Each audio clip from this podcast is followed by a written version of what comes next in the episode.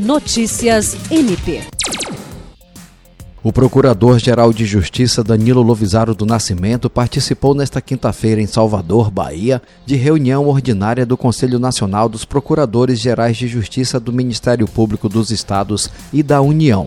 Na ocasião, foram escolhidos os membros para compor a diretoria do colegiado.